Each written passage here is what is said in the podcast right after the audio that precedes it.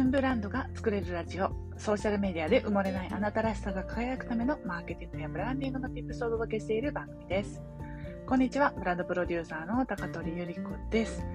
えー、今日のテーマはですね、えー、全神経を使って味わい尽くすというお話をしたいと思います。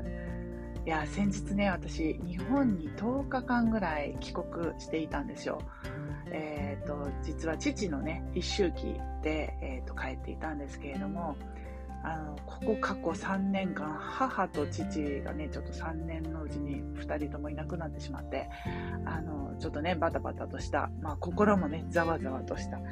あの3年間だったんですけれども母がね3月にかあの亡くなりで父が秋に亡くなってでいつもはね3月という春の季節に帰ることが多かったんですけど久々に秋の日本を全神経で味わい尽くすことができたんですよ。でまあね、まだね、日本も暑いようですけれども、やっぱりスイスからね、日本に帰ると、こう、秋味ね、こう、堪能することができて、それはそれは本当にね、素晴らしい、あの、なんだろう、スーパーに行くだけで楽しいし、コンビニに行くだけで楽しいし、あの、やっぱりこう、シーズンシーズンでこうね、あの、その時にしか味わえないものっていうのが、目でも楽しめて、そして、あの、やっぱり日本食美味しいじゃないですか、やっぱり。で、ね、あの毎日そこに生活していると本当に気がつかないんですけれども私みたいにこうたまに帰ったりとかすると本当にそれをねこう五感で全てこうあの堪能するっていうことができたなって今回すごく思ったんですね。でこれってあの仕事にもすごく通ずるものがあって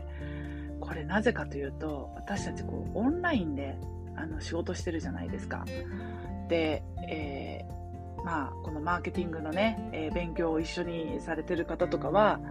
こう、インスタライブでね、こう、動いてる自分を見せたりとか、インスタの投稿で写真を見せたりして、こう、一生懸命、なんていうんですかね、自分という人物を、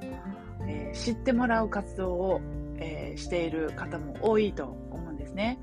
でこれ知ってもらうことがメインではなくてね、えー、知ってもらうことで最終的には自分の商品とかサービスをあの販売して買っていただくために発信活動をしていると思うんですけれどもそこでね私気がついちゃったんですよ。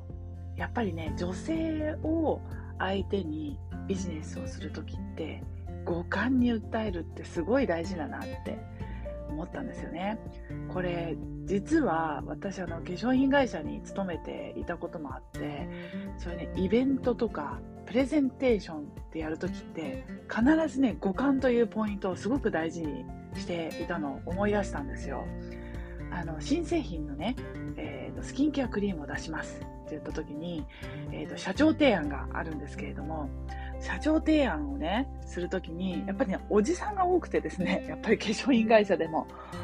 で、おじさんたちを納得させるためにも、やっぱりね、五感で訴えるっていう手法をめちゃくちゃ取り入れたんですよ。それ何かというと、まずはね、触っていただくクリームね、あの、滑らかなテクスチャーとか、あの、いろいろ説明をするんですけど、紙で説明するよりも、実際に触ってくださいと。いう風に触っていただく。そしてパッケージとかクリームの色を見ていただく。クリームの色は薄いほのかなピンクなのか、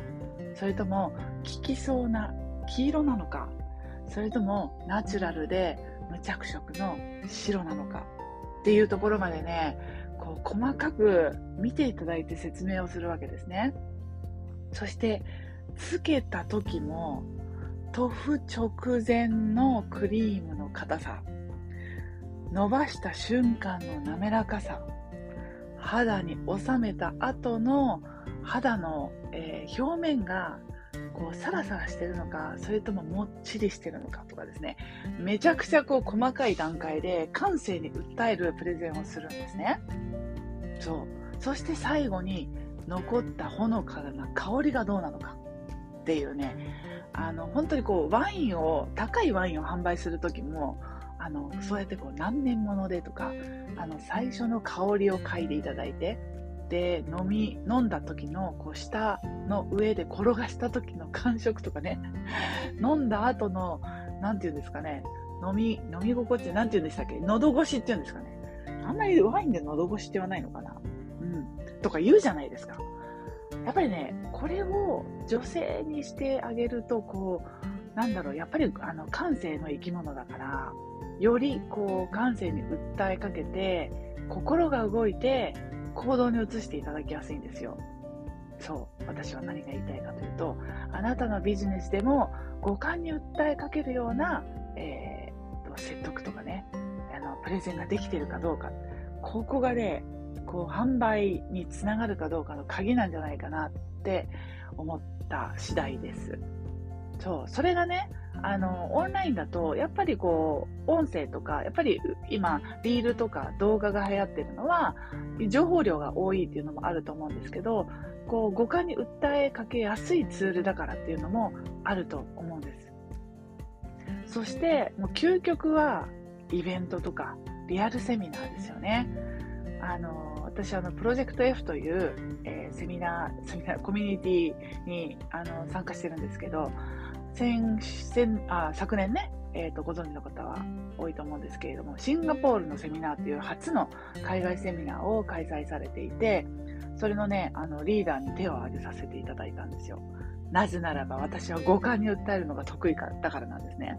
うん。そう。で、五感に訴えるとどんなことが起きるかっていうと、ただの一方通行のセミナーにさせないっていうのが私のポリシーにはあって、まあ、めぐみさんというね、主催者がいらっしゃるんですけど、主催者の方も、あの、海外だからこそできるコンテンツを用意して、こう、レクチャーをして、えーと、ワークショップをしたりとか、いろんなプログラムを考えてくださってるんですけど、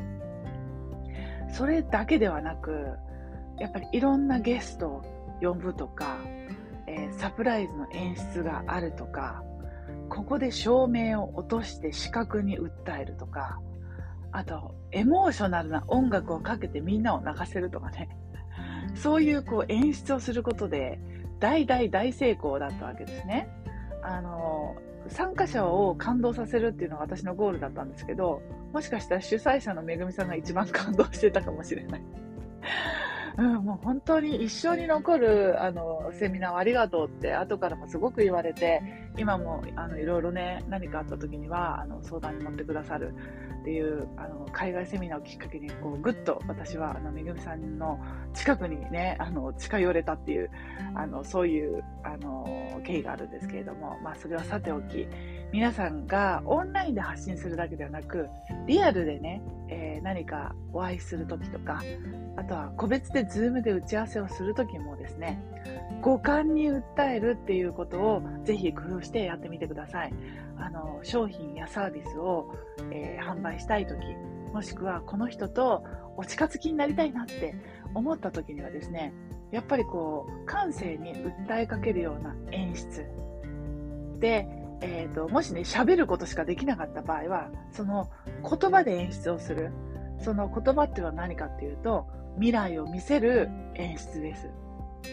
それをやっていけば必ずや、えー、相手の方が心に相手の方の心の奥底に届いて心が動いて行動していただくで好きになっていただいて商品を買っていただけるそんな結果が待っているかと思いますあなたにとって五感、えー、視覚ですね。聴覚。嗅覚。あと何でしたっけ？触覚言った？あと、あれ待って、視覚、聴覚、えー、嗅覚、聴覚、あれはわかんない。まあ、わかりますよね、五感ね。はい。あの、その五感を使って、ぜひぜひ、はい、やってみてください。ということで、今日の音声はここまで。最後まで聞いていただいてありがとうございました。また次の音声でお会いしましょう。またね、チュース